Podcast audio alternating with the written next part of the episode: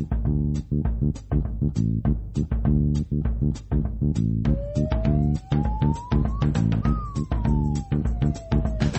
ねねねつもじねねつもじねねつもじねねつもじ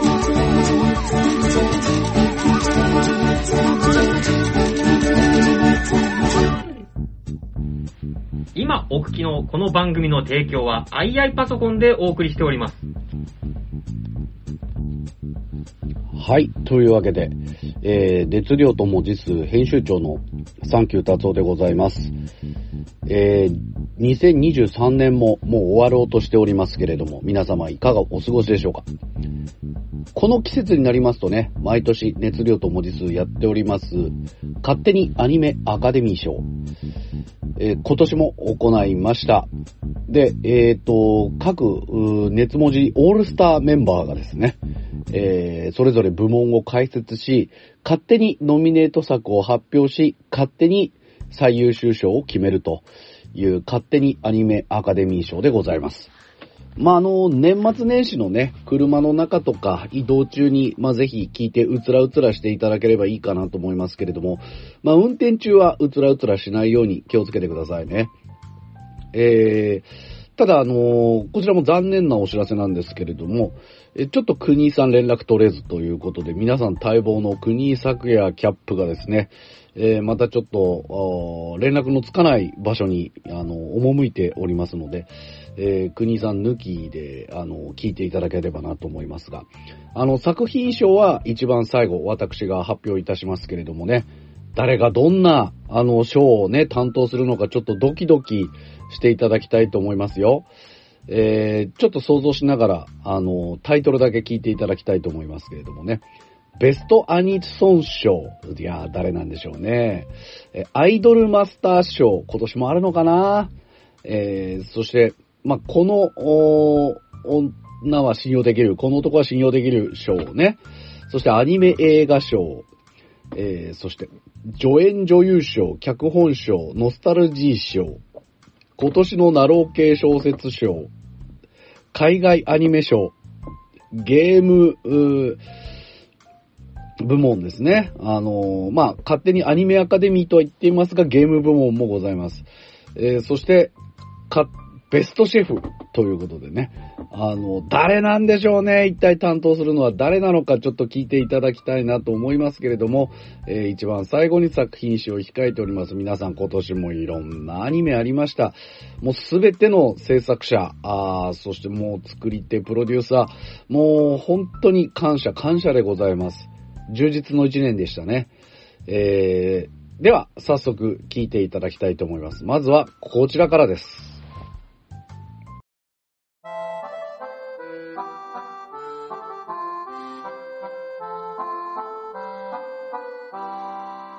文字皆様ごきげんよう、石井です。2023年も残り数日、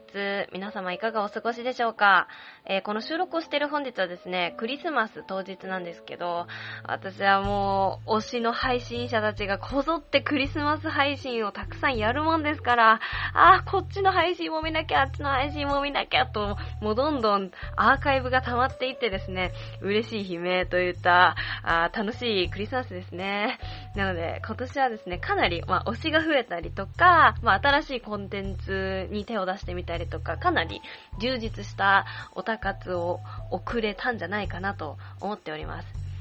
で、今回は、熱量と文字数、勝手にアニメアカデミー賞ということで、えー参加させていただくことになりました。えー私が担当する部門は、ズバリ、信頼できる女賞前もやったことあるんですけど、まあ、これは今年放送されたアニメと、あとアニメ映画の中から、私が独断と偏見で、こいつ信頼できるお前いいよという風に思った女性キャラをですね、5人選抜して、その中から、えー、アカデミー賞に輝いた1人をあの選んでいこうという感じになっております。えー、それではノミネート1人目。ボッチザロックより、後藤ひとりさんです。いや、あの、ぼっちザロックは、ギリギリ今年のアニメですよね。で、結構話題作だったと思うんですけども、あの、後藤一人、主人公の後藤一人ちゃん、通称ぼっちちゃんですね。これまた変わり種の主人公ですね。コミュ障、かなりリアル寄りのぼっちっていうキャラクター設定になってて、まあでも私、ぼっちザロックで言うと、実ははっきり好みで言っちゃうと、りょう先輩とか、にじかちゃん、あの、俺のにじかの方が、まあ推しキャラなんですけども、やっぱり、ちょっとここはね、ちゃんと信頼できる女賞に寄り添ったノミネートということで、いや、後藤ひとりさんやばかったですね。あのー、やっぱ成長コンテンツっていうか、あのー、ぼっちちゃんコミュ障ぼっちってことで、本当にクラスに一人も友達いなくて、なんかあんな派手なピンクのジャージ着てたり、ギターを学校に持ってってたりするのに、誰からも話しかけられないし、マジで友達いないし、それなのに承認欲求だけは一丁前にでかいみたいな。なんかそういう、うーん、結構オタク投影しやすいキャラとはいえ、結構やっぱ視聴者側って最初、うん、みんな基本的にあの、ぼっちちゃんのそのぼっち具合に、あ、ここまでかと、多分皆さん思ったんじゃないかなと思うんですよね。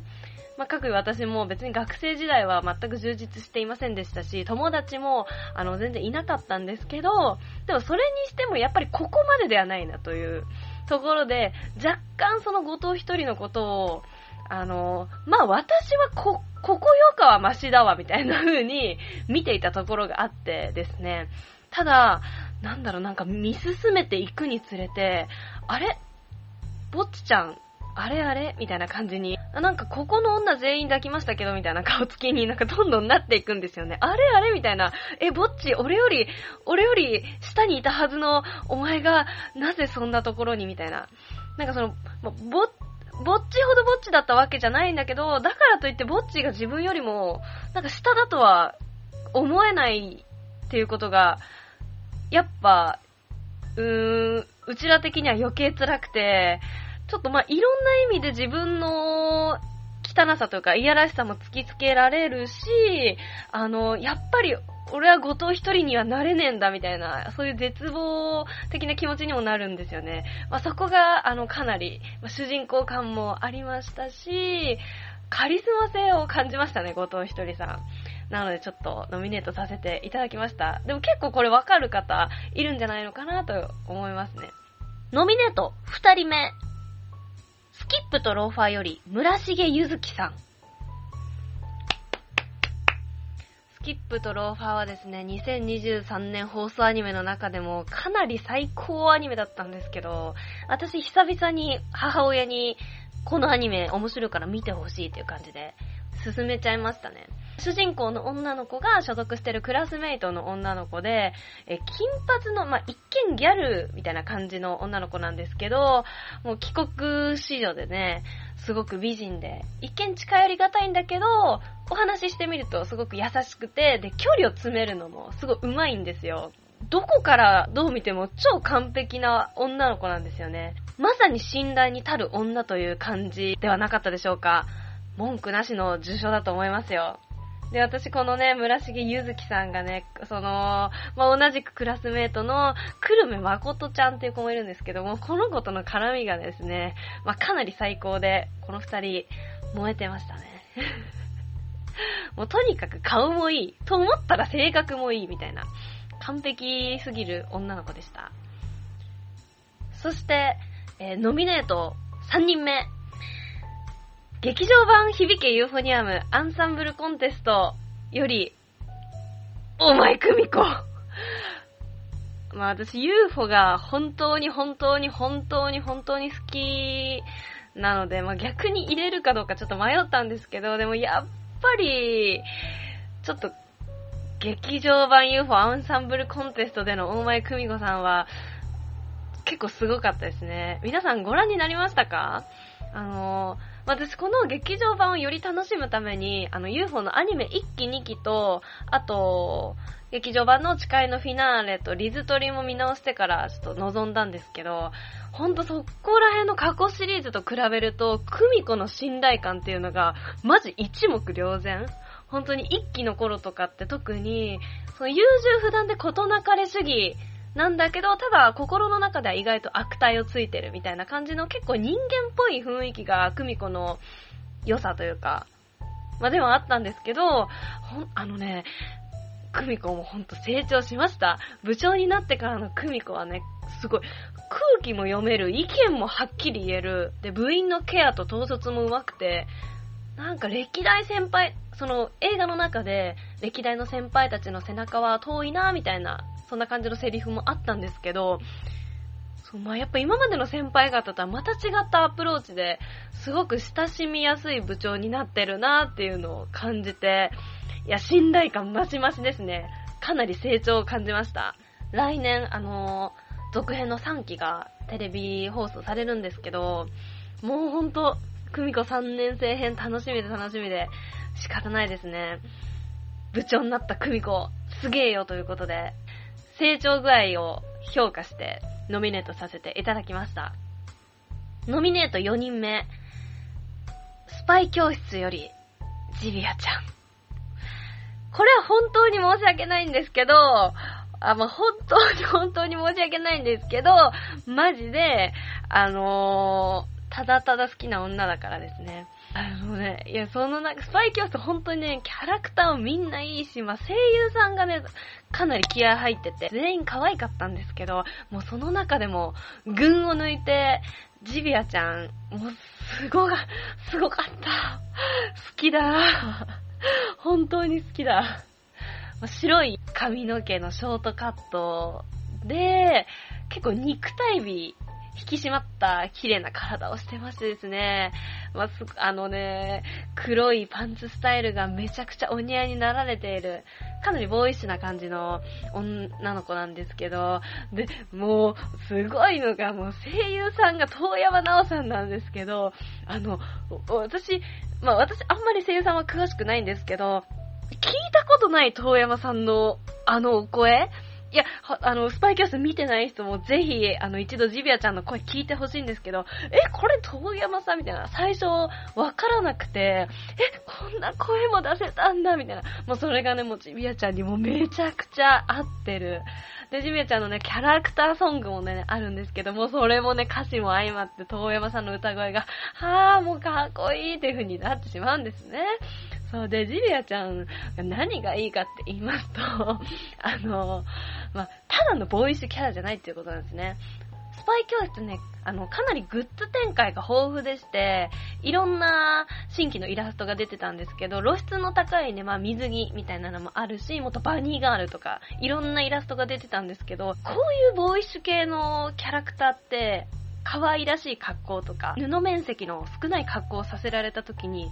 赤面させられる傾向にあるんですけど、ジビアちゃんはそういったところが全くないんですね。本当に恥ずかしげもなく、ちゃんとそういう衣装を着こなしている。ここがかなり評価高くてですね。あと、お色気シーンとかでも別に恥ずかしい顔一つしないんですよ。あの、男気、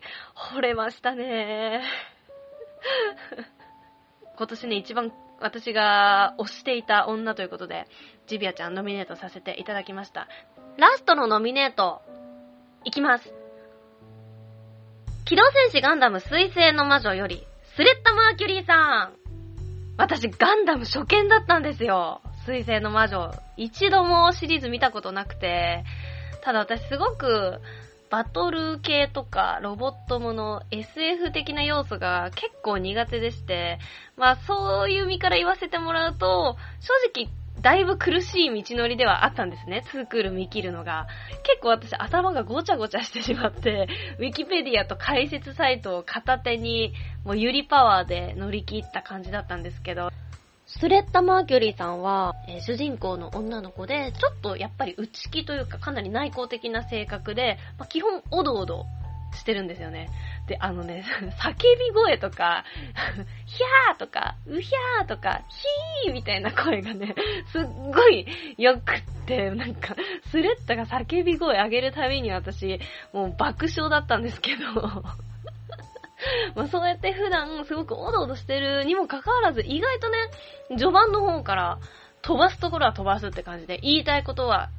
ちゃんと言うし、だからちゃんと言うってよりは思わず口をついて出ちゃう系だと思うんですけど、抜けてるんだけど、なんかちゃんと決めてくる主人公感みたいなところでヒロインのミオリネちゃんから、あなた花婿よと言って、はい、私花婿ですから、私決闘には負けませんみたいなところとかもね、いや、かっこいいなと。ギャップがね、すごい良かったですよ。基本敬語で、おどおど、ひゃーひーって普段は言ってるのに、やっぱミオミオリネちゃんの前になると、私あなたをちゃんと守りますからって。あー、スレミオちゃん結婚おめでとう。もうこれ、それ以外の言葉が見つからない。はい、ということで。ふぅ、こん中から一人を選ばなければいけない。ただオタクは、時に心を鬼にして決断しなければなりません。私が2023年選んだ信頼できる女賞大賞に輝いたのはドキドキ、ドキドキ。スレッタ・マーキュリーさんです。おめでとうございます。いや、まあ皆さん、これは文句ないんじゃないですか？水星の魔女、結構話題作でしたし、ほんとさっき叫び声が良かったみたいな言いましたけど、声優さんの演技がね、かなり私、良かったなと思いましたね。一ノ瀬かなさん。詳しくはないんですが、かなり昔から気になっていた声優さんで、ああ、でもこういうお芝居もできるんだっていう風に思ったんですよね。またちょっとゆり界隈的にも、スレミオちゃんのこの偉業を、やっぱ称えたいなという観点からも、受賞に至ったという感じですかね。機動戦士ガンダム水星の魔女より、スレッタ・マーキュリーさん、受賞おめでとうございます末永くお幸せに、ありがとうございました。ということで、今年も参加させていただき、光栄でした。他の皆さんのアカデミー賞めちゃくちゃ気になるので、放送がこれから楽しみです。じゃあ今年も一年皆さん大変お世話になりました。良いお年を。ごきげんよう。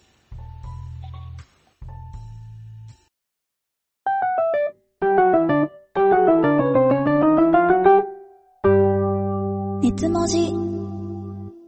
カーズ SP のカーズです。えー、2023年、今年もあとわずかになりましたがですね、熱文字のね、恒例のえー、勝手にアニメにこう賞を与えるというですね、この企画。私の方もですね、今回3つ、はい、賞を用意いたしました。まず1つ目なんですけども、助演女優賞。こちらですね、まあ、いい、こう、まあ、サブキャラといいますか、脇役のキャラクターといいますか、このあたりにですね、ちょっとスポットを当てていきたいと思います。はい。まず、1人目。早々のフリーレンのアウラ様です。こちらはですね、もう今、SNS でですね、現在進行形でめちゃくちゃいじられてる、あの、ヒロインなんですけども、ヒロインのま敵キャラですよね。こちらはですね、僕らアニメファンに大きな印象を残したやっぱり大女優ということでですね、あの、ノミネートさせていただきました。まあ、あの、彼女500年以上生きてるんで、まあ、そのあたりの貫禄もね、やっぱあるんでしょうかね。えー、10話かな。えー、フリーレンとのバトルシーンがですね、今年めちゃくちゃですね、屈指の名シーンで、フリーレンがこう階層を交えながら、こう、アウラを精神的に追い詰めていくんですよ。その時に、だんだんこう、アウラの余裕がなくなっていくあたり、あのあたりの演技、やっぱね、武田彩奈さん、やっぱお見事でして、そのあたりすごくこう、臨場感が伝わってきましたと。で、あとですね、サイド B の方で、えー藤井さんがおっしゃっていたんですけども、この作品すごく BGM も素晴らしくてですね、対決のシーンですね、あの、まあ、荘厳なこうオーケストラっぽい曲が流れていく中で、だんだん盛り上がっていき、まあ、勝負に結末がついて、まあ、アウラが自害するというですね、このあたりの一連の流れが本当に素晴らしくてですね、彼女って9分ぐらいの登場らしいんですね。で、そのたったそのわずかな出番にもかかわらず、この強烈なインパクトを僕らに残してくれたということで、続いて2人目いきますね。えー、機動戦士ガンダム、えー、水星の魔女のセセリア・ドートというですね、あの、褐色の女の子ですね。これまたですね、非常にこう SNS 映えしてると言いますかですね、あまり出番はない脇役なんですけども、強く印象に残っていて、これまたすごくネットで二次創作のファンとかですね、すごく盛り上がった、えー、女の子でして、結構このド S な発言が割とこう、メスガキっぽいと言いますかですね、そういうあたりとかですね、あと懺悔室とかですね、なんかこういう、いちいちこうネタにしやすい要素がやっぱ多すぎてですね、そのあたり非常に僕的にはあの、ごちそうさまでしたって感じですね。はい。で、3人目ですね。次がですね、江戸前エルフ、小金井小ゆずちゃんですね。こちらですね、あの、まあ、妹ですね。はい。えー、この作品の主人公がこう自堕落な引きこもり生活のエルフのエルダというですね、女性と、まあ、しっかりしているんだけども、ちょっと天然入ってる小糸っていう女の子。この二人が中心なんですけども、彼女たちのこの二人の手綱を引いて場を引き締める、非常にこう真面目でしっかりした妹ということで、まあ、こういう妹欲しいなと、多分見てる人全員が思ったと思うんですけども、そういう非常にですね、よくできた女の子でも、眼福でしたね。はい。まあ理想の妹キャラということで、まあ助演女優の名にふさわしい役割を果たしているということで、えー、選ばせていただきました。4人目がですね、お兄ちゃんおしまい。こちらのほずき楓というですね、ギャルですね。はい。あの、やっぱギャルというと、オタクに優しいギャルというのが非常にこう流行ってきてるんですけども、その中でも、えー、彼女の楓ちゃんは誰に対しても優しい天使のようなギャルなんですよ。あの、まあ、作品の概要としてこう、男の子になっちゃった真宙という、えー、まあ、えー、男の、え精子を持つ女性の体を持つ子ですね。と、えっ、ー、と、みはりちゃんというですね、妹ですね。その二人をサポートしたり、こう、場を盛り上げたりとかですね、非常にこう、クリスマスとか、なんかあの、デートといいますかですね、盛り上がったりもしましたけども、本当によくこのできている人間っぷりが、本当人生何周目ですかっていうぐらいですね、もうしっかりした女の子で、なんか将来も楽しみだし、いやー本当に、ね楓ちゃんと結婚する子は本当に幸せだと思いますよ。はい。続いて、えー、5人目ですね。可愛すぎクライシスの柳かすみちゃんですね。こちらはですね、なんかこの子が、あの、素直に僕は面白いと思いました。あの、女性なんですけども、ツッコミの口調が男性口調なんですよ。ま、まあ、〇〇しろとか、なんとかだろうみたいな、結構強い男の口調で突っ込むと。確かにあの、現実の女性で、なんとかだわっていうのはもうなくて、やっぱあの、フィクションの作品、漫画とかああいう世界だけのものなんですけども、結構だからそういう意味では男っぽい口調っていうのは現実の女性に近いんですけども、そのあたりのそうしたなんかリアルさが、このアニメを見た後になんかずっと耳に残るんですよ。なんかそういう意味で、ちょっと、あの、独断と偏見で選ばせていただいたキャラクターですね。はい。以上ですね、5人いるんですけども、助演女優賞はですね、えー、まあ迷いましたが、ドゥルルルルバン。アウラ様ですね。まあ、やっぱりこう、存在感の大きさで、あの、早々のフリーレンのアウラ様を選ばせていただきまして、はい。もう多分ですね、この先もう多分何年もずっと皆さん記憶に残ってると思います。はい。えー、断頭台のアウラ様、おめでとうございます。続いて脚本賞に行きたいと思います。えー、まず1作目がですね、推しの子です。こちらはですね、あの、まあ、最初にこう、トップアイドルの赤ちゃんに転生するっていう大きな嘘をついた後に、すごくリアルに、まあ、芸能界だとか、まあ、思春期の男女のこじれた感情を描いています。まあ、そんなところにやっぱり僕たちすごく魅了されましたし、やっぱりあの、原作が週刊連載ということなんで、あの、話の山場がすごく持っていくのが上手くてですね、もう引きもきになるし、なんか目が離せないということですね、あの、物語にみんな気持ちを持っていかれたってことでですね、まあ、推しの子を選ばせていただきました。続きまして、二つ目なんですけども、機動戦士ガンダム、水星の魔女ですね。こちらもですね、あの、毎週引きがすごく強くてですね、ほんとコードギアスっぽいなと思ったらですね、やっぱ大河内一郎先生なんで、やっぱ同じ方がね、やっぱ書かれているということでですね、なんかこう一週間が待ち望む感じの、すごく、あの、ヘビーな引きを多用してあってですね、あの、のめり込みました。もともとこう、水星の魔女って、まあテレビシリーズで初の女性主人公、ガンダムではね、そういうことで、で、まあ学園青春っぽくて、で、でも、蓋を開けてみると、こう、しっかりガンダムしているあたりが、なんか素晴らしいなと。やっぱお互いのこう、主義とか主張をぶつけ合って、まあ、モビルスーツによる、まあ戦闘だとかね、やっぱ殺し合いに発展していくあたりも、なんかやっぱガンダムの伝統を感じました。やっぱそのあたりで、えー、さっきセセリアの話したんですけども、やっぱキャラクターも強いし、ストーリーも強いということで、まあ2023年を代表するアニメであり、やっぱり物語も面白かったということで、2本目はこちらになりました。続いて3つ目、オーバーテイク。フォーミュラ4っていうですね、まあ、F4 という自動車レースと、うんフォトグラファー、二人の男主人公が、まあ、お互いの課題を乗り越えていく様を丁寧に描いている、これはまあ、お仕事ものというか、業界ものですよね。レースの業界ものなんですけども、こう、絵面とかですね、キャラクターが、まあ、ちょっと地味で埋もれてしまった感じがあるんですけども、私はあえてですね、まあ、これを選んで、これ面白かったぞと。主張しておきたいと思いましてですね、すごく絵も綺麗だったし、なんかキャラクターもみんな演技してたし、お話はすごく王道なんですけども、まあ、あのトラウマを乗り越えていくフォトグラファーだとか、まあ、レースのお互いのライバル関係から友情が芽生えるあたりとか、すごくド直球にやっぱいい話を描いてくれたんで、このあたりね、非常に僕は評価していますと。えー続きまして、えー4つ目がですね、進撃の巨人ですね。やっぱりですね、やっぱ原作となる物語の強度は、やっぱね、桁違いにやっぱすごいと。アニメになって、えーまあ、10年かかって完結まで最後まで描いたと。なんか素晴らしいなと。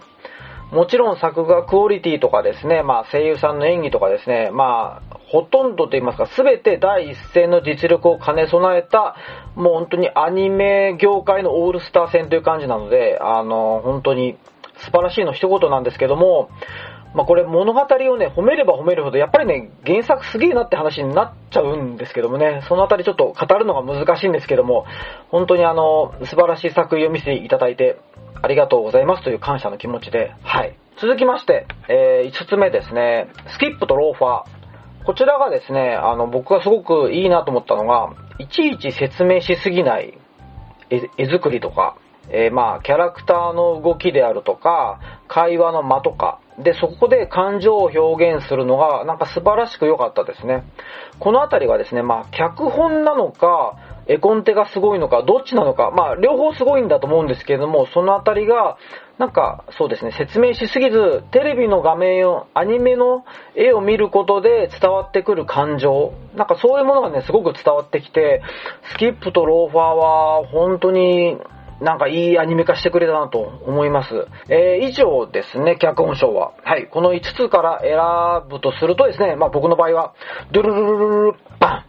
機動戦士ガンダム水星の魔女でしたということでですね、こちらの本当スレッタさんとミオリネさん、ご結婚おめでとうございますということでね、あの、ミオリネさんのね、ちゃんと指輪がね、こう、あの、追加されていたということでですね、もう完全に結婚してるだろうということで、本当にご結婚おめでとうございます。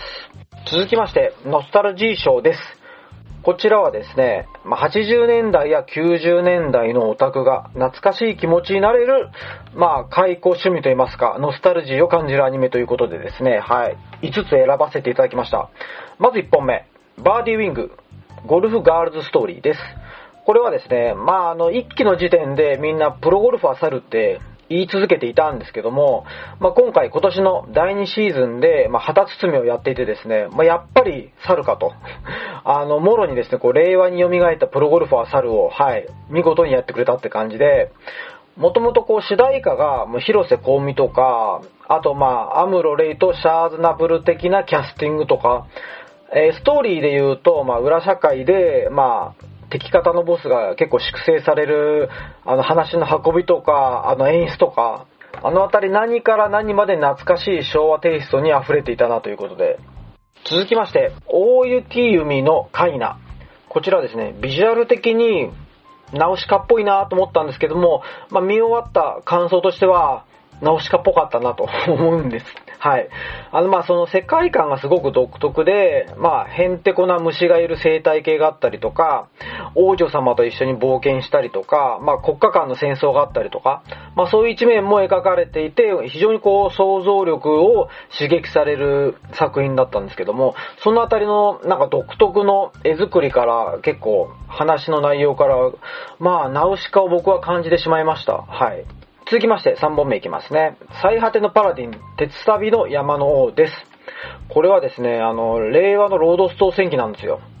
こう地に足のついた王道のファンタジーで、まあ、こう、主人公が困難を乗り越えて仲間を増やしながらこう成長していくっていうのがハイファンタジーとして描かれている。結構そういうですね、なんかテーブルトーク RPG 的な、なんかすごく重厚なストーリーが僕は大好きです。今回ね、2クール目にドラゴン退治っていうのが山場にあるんですけども、これまさにですね、ロードスト戦記でパーンたちが挑んだあのドラゴン退治があるんですよ。それと本当に重なるようでですね、結構そのあたりの、まあ、あの、ロードストを見てきた僕としてはちょっと涙しちゃうシーンもありました。今回のこの最果てのパラディンが結構それに通じるもののすごく重みのあるファンタジーとして、当時ファンタジーが好きだった人たちに、あの、もう一回見てハマっていただきたいなと思いまして、紹介しました。続きまして、4つ目ですね。えー、君のことが大大大大大好きな100人の彼女。これはですね、あの、90年代にときめくメモリアルとか、まあ、ギャルゲーがいっぱい出てきたんですけども、えー、まあ、基本的には一人の女の子を攻略して、まあ、結ばれるっていうのが、まあ、主なんですけども、まあ、その中でハーレムルートを求めたギャルゲーマーたちが、こう、答えを見つけたような作品ですね、と。こう、誰か一人を選ぶわけじゃなくて、全員幸せにすればいいじゃないかと。そういうですね、明確な答えを示してくれたところが、素晴らしいなと思います。はい。5つ目、16ビットセンセーション、アナザーレイヤー。まあまあまあ、これをね、あの、サイド B でも大きめに取り上げましたけども、90年代の、えー、美少女ゲーム、えー、会社を舞台にした作品ということでですね、まあ懐かしい秋葉原の風景が出てきたりとか、まあカノンとか、痕とか、トゥーハートとか、あの昔懐かしいゲームから、まあゴーゴーウェイトレスですね、あの、いわゆるあの、電波ソングと言われるですね、そういうちょっとエロゲーのネタがポンポン飛び出す、本当にノスタルジーの塊なんですね。結構このツイッターのタイムラインのハッシュタグを見てるともうね、おっさんしかつぶやいてない感じなんですよ。もう若い人いないんじゃないかってぐらい、もう本当にアラフォー、アラフィフのおっさんたちがキャッキャ喜びながら、あの、ハッシュタグ付きでこう実況してる感じ。ああいうですね、こう、インターネット老人会の匂いがプンプンする本当に異色のアニメだなと思います、これは。はい。でですね、あの、サイド B の時にはまだ3話ぐらいだったんですけど、あの後この作品、あの、中盤からですね、SF チックな展開になっていくんですよ。いきなりこう、風呂敷が広がる感じ、物語が急にこう、これどうやってまとめるんだろうって心配になるあの感じがですね、90年代のこう、剣野幸宏先生って方がですね、の、えー、シナリオのゲームとか、あとは昔のエルフのデジャっていうゲームがあったりしたんですけども、ああいうのを彷彿とさせる、結構そのあたりのシナリオの作り方そのものがちょっと昔のエロゲっぽいと。これ絶対わざとやってると思うんですけども、なんか昔の美少女ゲームを扱った作品のシナリオが、また往年の美少女ゲームっぽいというちょっとメタ的な感じの面白さがあって、はい、こちらの5本目として選ばせていただきました。ノスタルジー賞なんですけども、16ビットセンセーション、アナザーレイヤーに決定です。おめでとうございます。まあ、理由は今述べた通りなんですね。あの、アラフィフの僕にめちゃくちゃぶっ刺さったということでですね、こちらが、はい、ノスタルジー賞の対象ということで、おめでとうございます。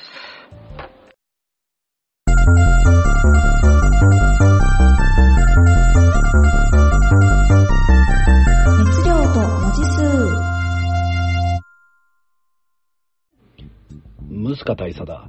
超初心者向けパソコン教室、II パソコンは、わからないことがわからない君のための教室だ。簡単なパソコンやスマホの操作から、出張資料でのプリンター接続やインターネット、メール設定など、ラピュタ文字とて手に取るように読めるのだ。東京23区内であれば無料で出張もしよう。熱文字を聞いたと言ってくれれば、わずかばかりのお礼だ。教室授業料、出張指導料、ともに500円引きしよう。創業25周年 II パソコンをぜひ利用したまえ。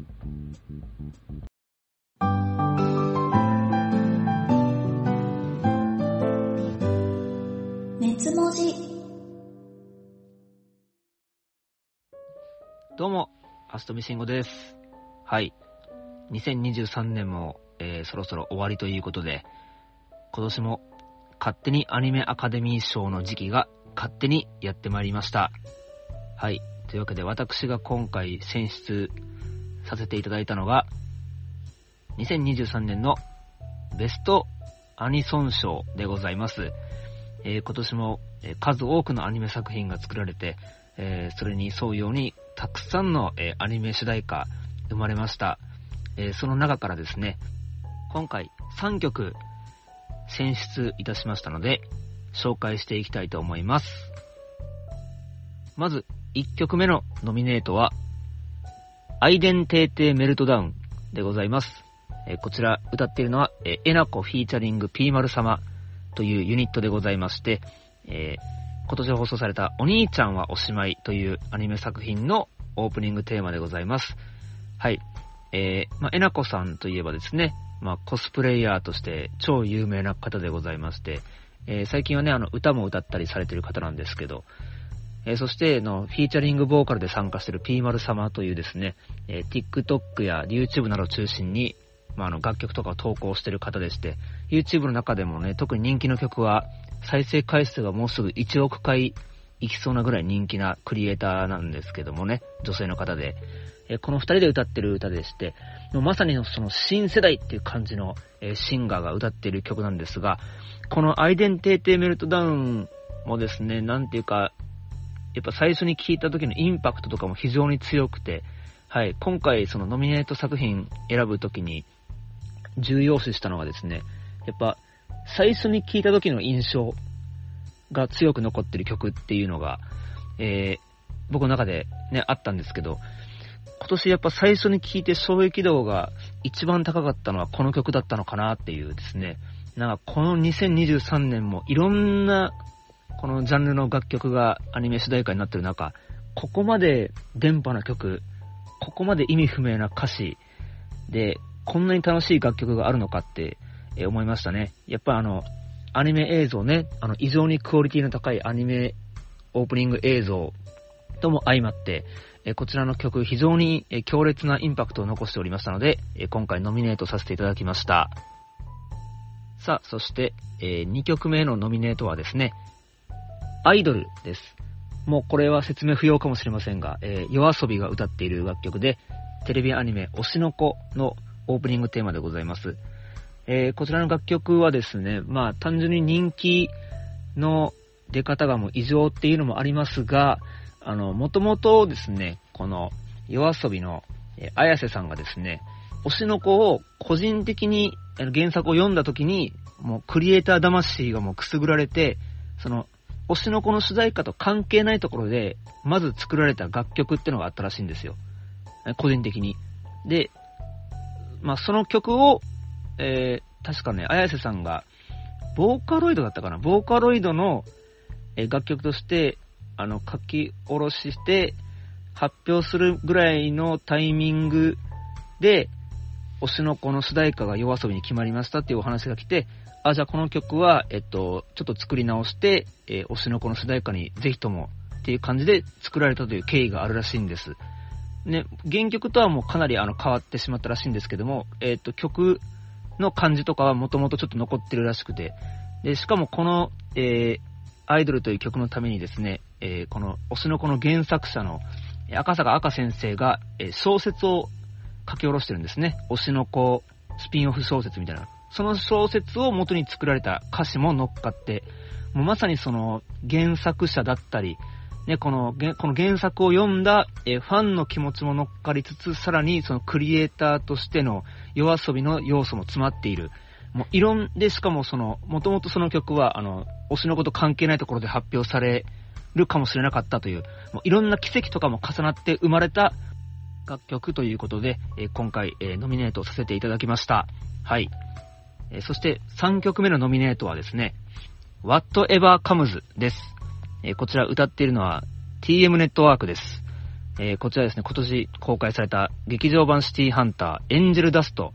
の、えーオープニング主題歌として使用された新曲でございまして、えーこちらはですね、えーやはり TM ネットワークで、えシティハンターといえば、えゲットワイルドっていうですね、超名曲のエンディング主題歌があるんですけども、今回この映画の主題歌をもう全部 TM ネットワークが担当する、まあ、え主題歌とあと挿入歌も含めて、ということで、えー小室哲哉さんがですね、やはり、えーエンディングに最大のライバルゲットワイルドが控えてるっていうお話を、その記者会見でされていまして、やはりそのゲットワイルドに負けないようなオープニングみたいなのを意識したりとかして、そういう制作を進めていたということで。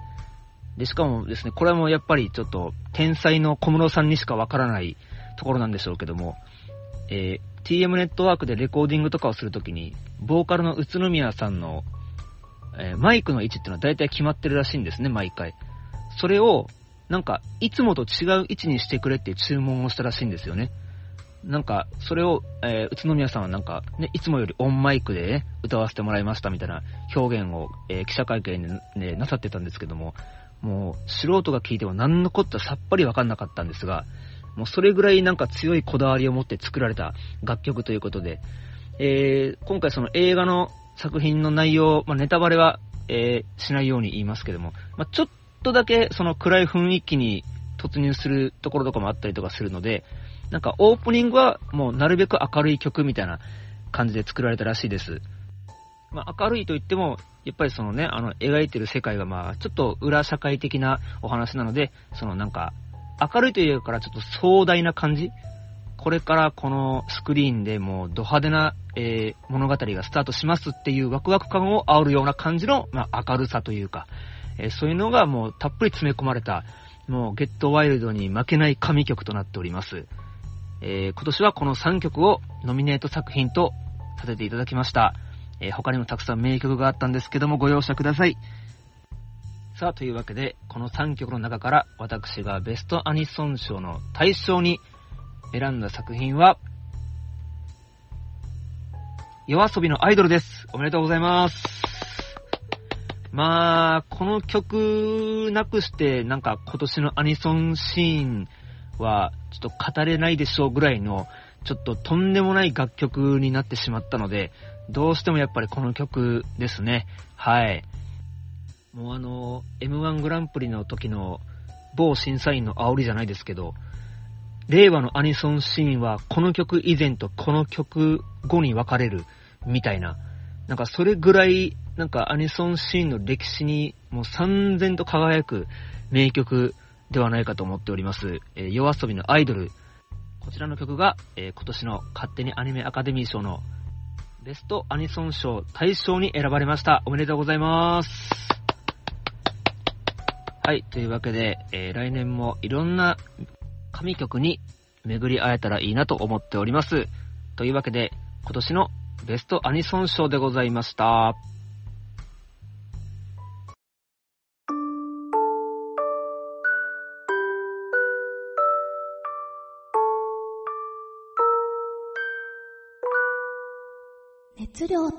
文字数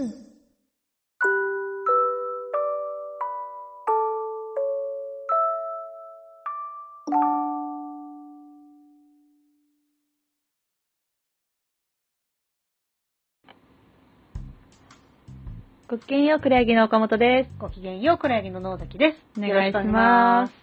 はい。今回は私の賞で、はい。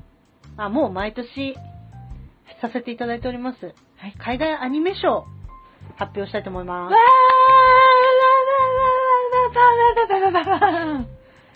すごいオーディエンうん。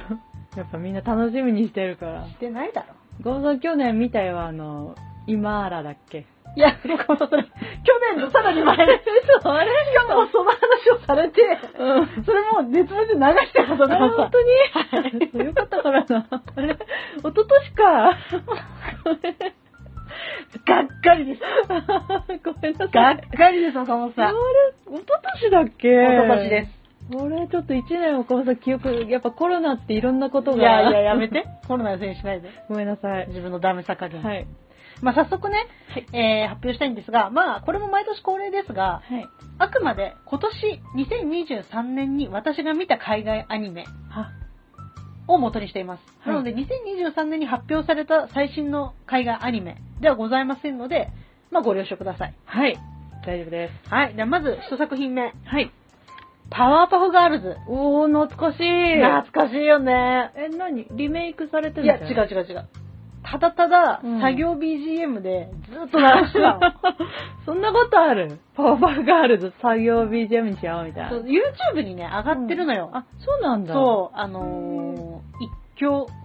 放送みたいな感じで、カートゥーンネットワークの公式が、えっ、と、パワーパフガールズのお話をたくさん出してくれてて、えー、そうなんだ。そう、1動画につき2時間ぐらいあるかな？結構長いね。そうだ、何話も連続ずっと見れるから、マジかずっと流してて。うんうんうん。で、改めてうん、うんうん。まあ、私が海外アニメ好きになったのもパワーパフガールズ。あ、そうなんだ。そう。私が高校生か中学生の時ぐらいに初めて見てう。、ん。もうそこから大好きで、ググッズとかも買ってたし、ああ。やさん、緑の子が好きよね。はい。バターカップ。はい。はいバターカップが一番好きなんですね。で、まあ見たことがないうん。という人のために、まあざっくりパワーパフガールズって何なのかっていうと、まあタウンビル、タウンズビルという街に住んでいる、えーユートニウム博士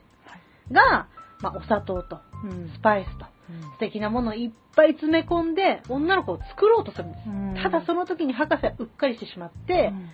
まあ、ケミカル X というね、化学物質を入れてしまうんですね。はい。で、それでできた女の子たちうんが、えーバブルス、バターカップ、えー、なんだっけ、ブロッサムはの3人娘。あ。うんうんで、この3人が、えっ、と、ケミカル X のパワーによってスーパーパワーを持つ女の子になって、うん。街の平和を守るために、まあ、ヒーロー活動をするっていうアニメうん。なんだけ、ど、なんかね、やっぱ日本のアニメにはないうん。テンポ。ああ。でもなんか確かに展開早いなっていう。そうそうそう。と、やっぱその、風刺うん。とか、子供が見るアニメなのっていうぐらいのブラックジョークうん。が、なんかすごい新鮮だったんだよね。やっぱりその、学生の時に見た時に、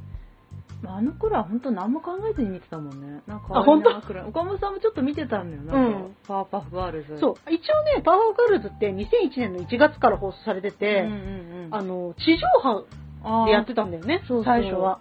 なんか実家で見てたなって記憶そうがある。そうそうそうそう。でもなんかその時も、あ、可愛いなくらい。ぐらいそうそう。なんか可愛いくらいでなんかちゃんと記憶がないっていう。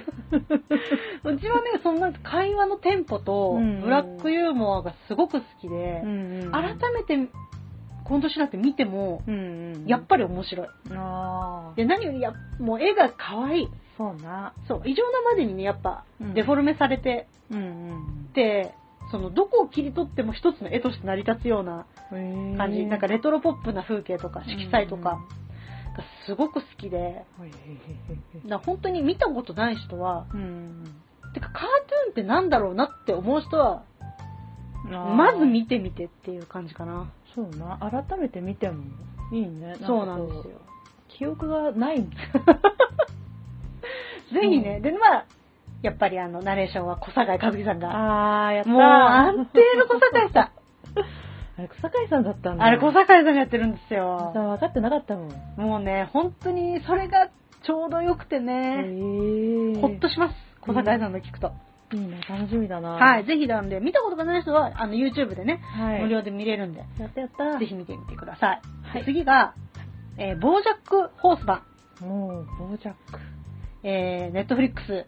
定です。あー、出た、ネットフリ限定。くそー。あのね、90年代のフうんァミリードラマで人気を博したうん馬の俳優、ボージャックが主役のアニメです。うんヒューマンギャグコメディアニメかな。まあ、いわゆる大人向けアニメだね。子供向けでは全くななくて、その、昔、もう言ってしまえばフルハウスみたいな。感じのドラマにボージャックが主役で出て、もうその時バカほど売れるわけよ。うんうん。その時に死ぬほど大金を稼ぐわけ。うんうんうん。で、それから20年後の現代になって、うん、こう、昔の名声うんうん。にすがりついたり、うん。その名声に縛られたりしながら、うん自分の人生を生きていくっていうアニメ。うん。なのねなんか重たい感じがするけど。結構重いね。うなんか、、こう、傍若自体が、うんちょっと薬物だったり、おー。アルコール依存症だったり するんだよね。で、自分はまだできる。俳優としてまだまだもっといろんな役ができるんだって思うんだけど、朝日にもその90年代のホームドラマのイメージが強すぎて、結局それに関連した仕事しか自分に回ってこなくて、イライラしちゃうとか、はいはいはいはい。なんか、その、ホームドラマの時に自分の娘役、うんうんうん。で、3人の娘とね、生活も本当なんか、フルハウスなんだけど、うん。その3人の娘たちの役だった1人のことを。体の環境を持っちゃって 悩んだりとか、うん。もう本当自分は娘と思って接してきたけど、うん。久しぶりに会ったらその子ももう子役で売れちゃったから。あんまりいい育ち方ができなくて、うんその子もちょっと依存症になっちゃって、あー。2人でアルコール決めて。車走らせて、お性行為しちゃって、とんでもないな。わけわかんなくなっちゃって、みたいなストーリーがあったりとか。う、ん。でもそこから、うん。こう、更生施設に入って、あ更生しようとしたりとか、なんか現実的だね。構成施設入るみたいな。いや、そうだ、それを、うんまあ、やっぱりその、馬なんで、うん。そこがうまいよね。人間じゃないんだよ。うんうん人間もいるんだけどう、ん。馬だったり猫だったり犬だったり、うん。うん。いろんな種族がいるのよ。はいはいはいはいはい。だから、下手にリアルになりすぎないというか、ああ、ちょっとポップというか。そうリアルなんだけど、あくまでギャグなんだよ。うんうんうんうん。馬がこんなことやってるのありえないでしょ、面白いでしょ。であも、ーやってることはシリアスというかうん、うんうんうんうん。なんかちょっと風刺的なものをはいはい感じる。じゃあまあ暗い気持ちにならずに見れるみたいな。ならないです。うん。ならないです。全然ならないです。ああ、よかったよかっで、た。めっちゃ人気があるから、うんこれ、シーズン6まで、6まであるのめっち。ゃある。しかも1シーズン12話あるからあ、めっちゃある。めちゃくちゃ人気があって、ネットフリックスでも。すごそう。で、人気がありすぎて、その、うんボージャックが90年代にやってた、ホームドラマい。うんをアニメ化して、また別のそのシリーズを作ってたりとか、バカ騒ぎっていう。すごい。題名なんだそううん。だからぜひね、まあ、お時間がある、年末お時間があるぞって方は、うん一気見して、まあ、最後やっぱりそのボージャックがどうなっていくのか、うんうんうん。人として俳優として、うん人じゃない馬として俳優としてどうなっていくのかっていうところを見ながら周りの人たちの人生を変えていくっていうのがあるのでぜひご覧くださいはい。じゃあちょっと最後なくなりそうなんで、さえー、3つ目はい。最後にします、あらも。えー、エバーアフターハイエバーフター、はい。これもネットフリックスわあ、またネットフリー。これはね、うんあのゴリゴリのうん。女児アニメです、おー。目バーン 顔キュッシューって体型に、爪楊枝みてえな手と足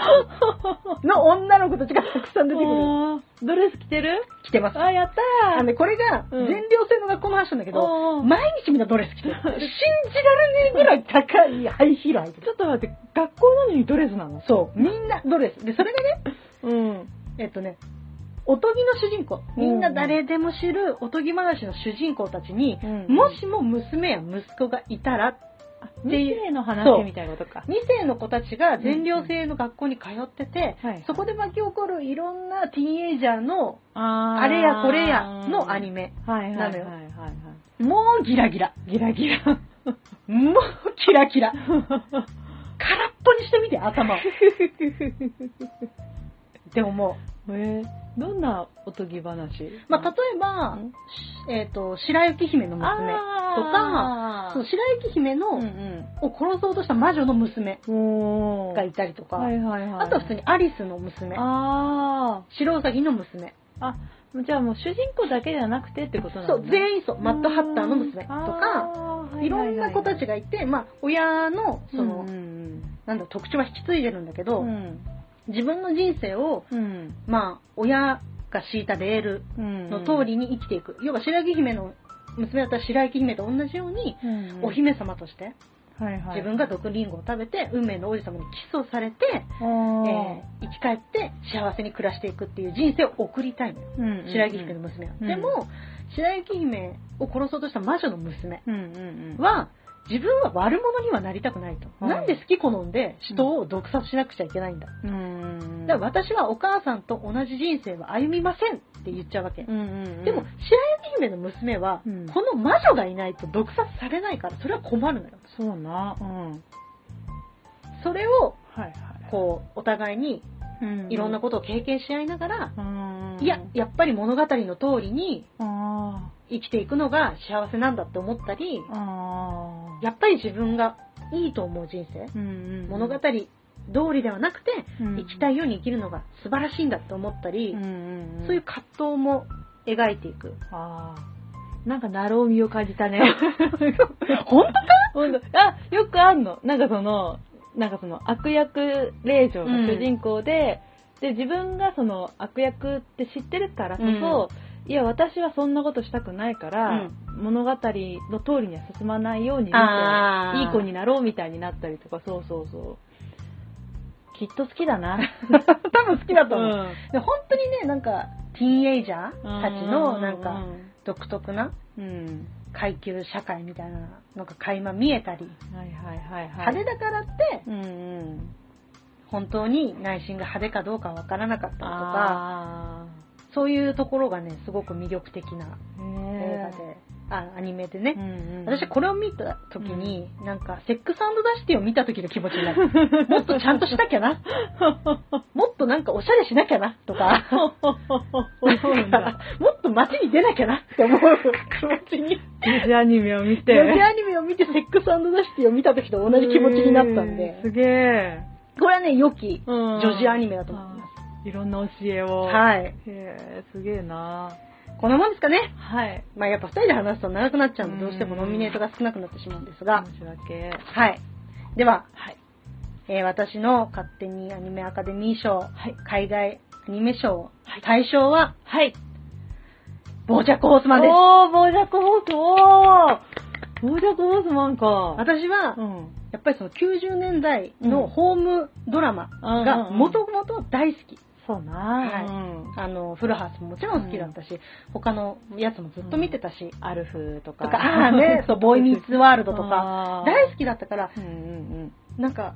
で、実際その、そこで出てた俳優さんたちが大人になっうてなん、か、まあちょっと問題起こしちゃったりとかもする時もあるわけ。うなんかそれがね、うん。リアルに、反映されてるんだけど、うんうんうん。でも面白おかしくて、うんうん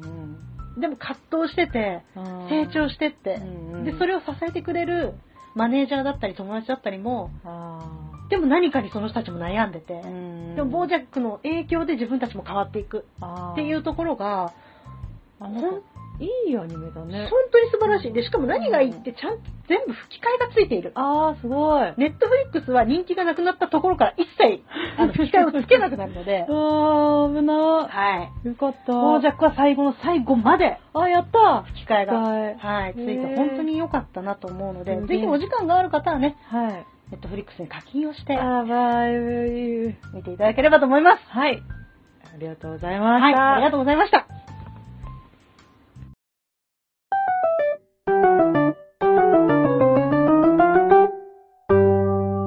熱文字熱量と持ち数をお聞きの皆様、関口ジョニーズです。よろしくお願いします。熱量と文字数、年末恒例、毎年年末恒例の勝手にアニメアカデミー賞。自分が今回紹介したいのは、アニメ映画賞でございます。パチパチパチパチパチパチパチ。あれ、去年もやったのかな？なんかカ、カードゲーム賞とアニメ映画賞をなんだかんだやってる気がするんですけども。まあ自分もなんだかんだアニメ映画今年、まあアニメ映画しか見ないですよ、ほとんど。うーん。年一、年一じゃねえや。月一ペースぐらいでは見てたのかな。だからいろいろ語りたいアニメ映画があるんですけども。まずは、まあ早速、これ20 2023年か、捉えていいんですかわかんないですけども。ザ・ファーストスラムダンク。まあ、正確にはこれ去年の12月、2022年12月公開なんですけども、2022年12月だったらもう2023年でいいでしょっていう勝手な判断のまま、まあちょっと感想を言いたいんですけども、まあ、自分が今年見た映画なので、ただそのスラムダンクに関しては、熱量と文字数の別の回で、自分とサンキュー達夫さんが感想を言い合ってる回があるので、よければそちらを聞いていただきたいなと。自分がその時、桜木花道と同じく背中を痛めながら、共感しながらスラムダンクを見たっていう話をしてると思います。ただその後に、スラムダンクを全く読んだことない後輩が、あの、ザ・ファーストスラムダンクを見たらしいんですけども、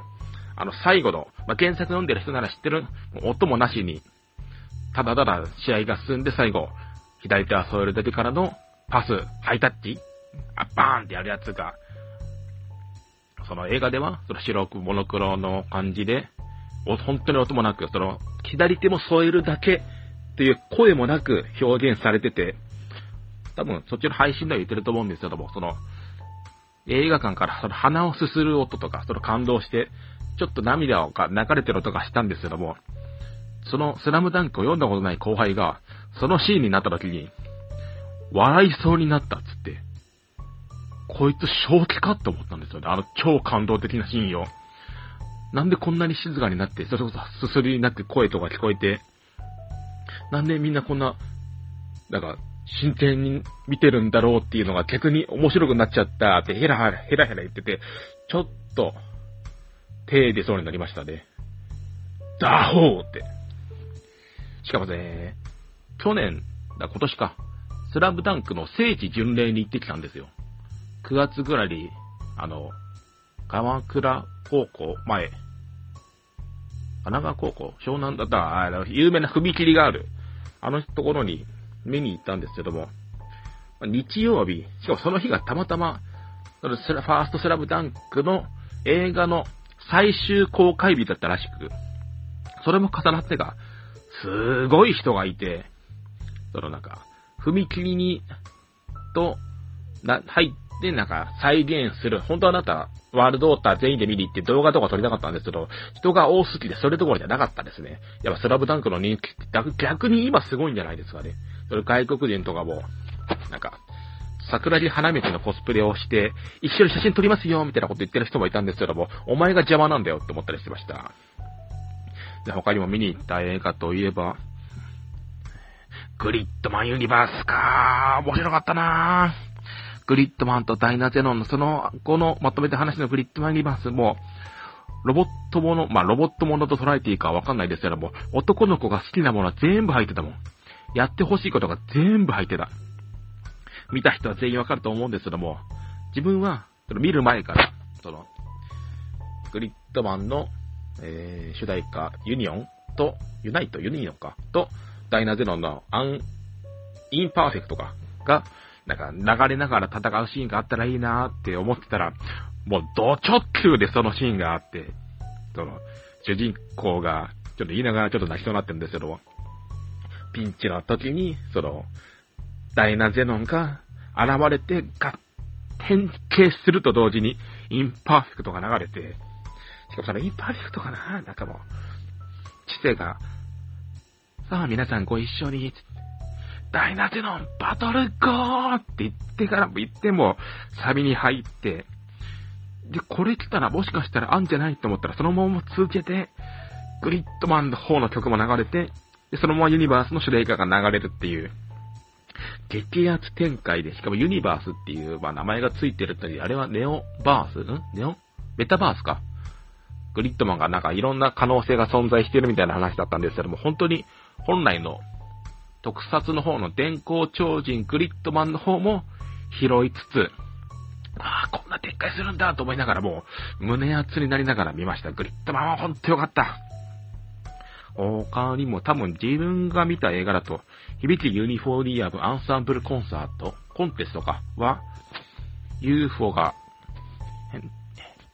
今日割が、帰ってきてくれたなーって感じですね。来年の2024年の4月から4期が始まるのかなそれに向けての前哨戦みたいな感じだったんですけども、クミコが、二人がななんかもう、通じ合った上でのイチャイチャが見れて、とても最高でした。映画見ながら何回も抱いたことか。あとは、まあちょっとアニメ映画じゃないけど、仮面ライダーギーツとドンブラザーズは前か。ドンブラザーズは今年やったんだっけ？それは去年か。えーっと、キングオージャー。キングオージャーに今ハマってるんですけども、それ朝関連で言うと、プリキュアオールスターズ F はもうためらいなく見に行きましたね。プリキュアオールスターズ F ことこそ、今までのプリキュアが全員出るんで、ちょっと何回も見ないと、ちょっと何がどこにいて何が起こってるのかちゃんと確認できないんで、これはブルーレイ案件じゃないかな。ね、今の、えー、プリキュアも、えー、ヒーローガール、あ、ヒーローガールスカイプリキュアか、も見てて、とても、やっぱ、CG アニメではなかったものは全キャラ、まあ、多少活躍に差はあれど、今のこの時代に全キャラコラボするっていうのはなかなか、まあ、プリキュアも今増えすぎちゃって、大人プリキュアとかもあったりすけども、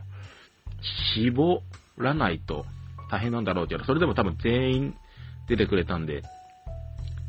劇場で見た方が、大画面で見た方が、多分誰がどこにいる方が分かりやすいんじゃないですかね。あとその朝つながりで言ったら、デジモンアドベンチャー02の映画を見に行ったんですけども、自分、北郎をまだ見に行けてないんですけども、デジモンアドベンチャーも、その、北郎がだいぶホラー寄りだって聞いてるんですけども、デジモンもだいぶホラーなので、ホラーが好きな人は見に行った方がいいし、ホラーが好きじゃない人は覚悟して見に行った方がいいですね。ゲストキャラと尾形めぐみさんと、キャラクターと、くじみやさんがやるウッコモンっていう、まあ、オリジナルの新規のデジモンがいるんですけども、そのウッコモンがね、すげえ怖えんすよ。いや、なんか、くじみやさんがなんか可愛らしい声で、なんとかなんとかだよ、みたいな感じで、僕は君のために、君の友達になるために現れたんだよ、みたいな無邪気な感じで話すんですけども、その無邪気が、なんか一方的な感じで、ウッコモンが、なんか、やりすぎちゃって、そのパートナーの子が、もう君にはついていけないよみたいな感じで、バットを振り上げて、バットを振り上げるシーンがあるんですけども、そのまま、ウッコモンを叩いちゃうのかなと思ってたら、絆の証であるデジバイスっていうパートナーの証のおもちゃみたいなのがあるんですけど、そっちをぶったたいてくれて安心したんですけども、もうマジでグロシーンが現れるんじゃないかってぐらい、ウッコモンにはちょっと、窓マギの救命味があるというか、画面がすんごい暗かったんで、あとね、デジモンアドベンチャー02はもったいないのが、インペリアルドラモンも、シャッコーモンも、まあ、シルフィーモンがいいとして、その2匹がね、アクション向きじゃないんですよね。四つん這いと、もう釈光土器みたいな動かないデジモンなんで、インペリアルドラモンファイターモードになっても、もう基本的に狙撃戦だから、ポジトのレーザーとかが、格闘戦がもうちょいあったらなーって。あと、ウッコモン。まあ、最終的に、そうだな、デジモンは、あと、パイルドラモンの進化そこですんのっていうところがあるので、あと、デジモンアドベンチャー02見てた人はぜひ見ていただきたいなと思います。まあ、いろいろ話しましたけども、こっからが、アニメ映画部門、メインでございます。私が今回、勝手にアニメアカデミー賞アニメ映画部門、エントリー作品いろいろありましたけども、対象を与えたいのは、こちらです。青春豚野郎はお出かけシスターの夢を見ないと、青春豚野郎はランドセルガールの夢を見ない。この青春豚野郎2作の対象を挙げたいと思います。いや、自分なんだかんだ、青春豚野郎は1個前の劇場版から今年の理解施策とも追ってて、好きなんだな、なんか根本的に。再放送とかやってて、だんだから全部見ちゃうし。えー、お出かけシスターの方は主人公の妹の楓がアニメ本編で最後、えー、本来の人格に戻っちゃって、その時の、本来の人格に戻ってからのそれは学校への受験の話なんですけども、それはなんで主人公のサクタと同じ学校に行きたいのかっていう理由が判明するシーンで、号泣するのと、エンディングが、あの、えー、ドゥルルル、ドゥルルル、トロイメーライが、まあ、久保ゆりかさんが歌ってるんですけども、歌ってるのが、楓、漢字の楓と、かな、カタカナか、ひらがな、どっちか楓だから、二人で歌ってるっていうのが、ちゃんとスタッフロールに流れてて、それがもうまたグッと来たんですよ。で、そこで終わったと思ったら、これが8月ぐらいに見に行ったんですけども、ランドセルガールの夢を見ないが12月に公開ってなって、えー、まだ続くんだって。まあ内容としてはまだ全然内容続く内容だったんですけども、ランドセルガールもまあ今まで、まあ、ヒロインたちを救ってきた厚田川作田が、自分の家族と向き合う話で、これもいい話があるんですけども、ちょっとね、さっきの、スラムダンクの話に通じるんですけど、スラムダンクの現場、え？えー、聖地巡礼に行ってきたんですけども、自分はちょっとわがまま言って、そのままちょっと先に行った、七里ヶ浜駅に行ったんですね。だから時期的には、お出かけシスターを見に行った後に、そしたら、まあ、アニメ本編でもちょくちょくその海岸が出てきてるんですけども、あ、ここ、あそこの海岸じゃーんって、行ってすぐわかる感じで、やっぱ七里ヶ浜がすごい舞台として、それも再現されてるんだなってすごい実感して、その海岸にちょっとかかってる橋とか、その学校とか、そこから見える、うーん、鎌倉じゃなくて、夏だっけ、あそこ。小田、小田急じゃなくて、ちょっと出てるとこ、名前が出てこなかった。おじさんだな。まあ、そこを見に行ったんですけども、その聖地巡礼した後に、次ランドセルガールを見に行ったら、より深く楽しめて、その七里ヶ浜高校と駅前にセブンイレブンがあって、まあ、そこでちょっと買い物とかしたんですけども、そのセブンイレブンも、まさに出てきてて、まあ、セブンイレブンっていうか、まあ、ちゃんとコンビニとして出てきてるんですけど、で、七里ヶ浜駅前も、めちゃくちゃ見たことあるってなりながら見て、すっごい臨場感たっぷりに見れたんで、まあ、東京からでも、七里ヶ浜は遠くないので、一回行ってみたらいいと思います。すごい、さあ、もう君の名はバリに見たことがあるところが目白押しなんで、聖地巡礼、青春豚野郎の聖地巡礼はおすすめです。まあ、ランドセルカードは多分まだ公開中なんで、まだ内容は深く言えないんですけども、自分は何回も泣きました。まあ、お手書きシスターからもちょっと、まあ、は、がっつり話が繋がってるわけではないですけど、見といた方がいいなっていう。あの、多分また、なんか大学生編が制作発表されて、多分劇場の3部作がめちゃくちゃ多分、間に挟まってて、ちゃんと繋がってると思うんで、楽しみたい人は、それ劇場版を見た方がいいと思います。ね、私なかなかちょっと映画の話はしましたけども、まあ、年上げたらすぐにね、もうびっくりしましたよ、もう。ガンダムシードの劇場版が本当に完成見れるんだと思って。20年前に発表されたものがやっと見れるんだっていう、これはとても楽しみにしております。これが、どうやら、27日の配信予定らしいんですけども、これが公開される頃にはおそらく自分は、スパイファミリーを見てると思うので、もう、映画付けの毎日を送っております。以上、関口ジョニーズによる勝手にアニメアカデミー賞、アニメ映画部門、対象は、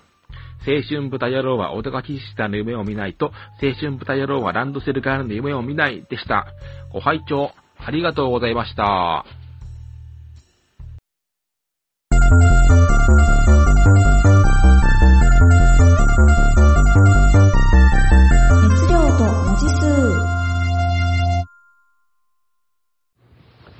はい。というわけで、ここまで聞いていただきましたけれども、一気に、あの、全部発表しようかなと思ったんですけれども、あのー、皆さんちょっとずつ長いので、あのー、トータル2時間以上になってしまっているんですよね。まあ、なので、あの、ここまでを前半として、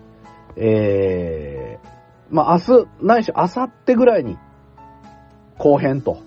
いう形に配信しようかと思いますので、お楽しみください。後半へ続く。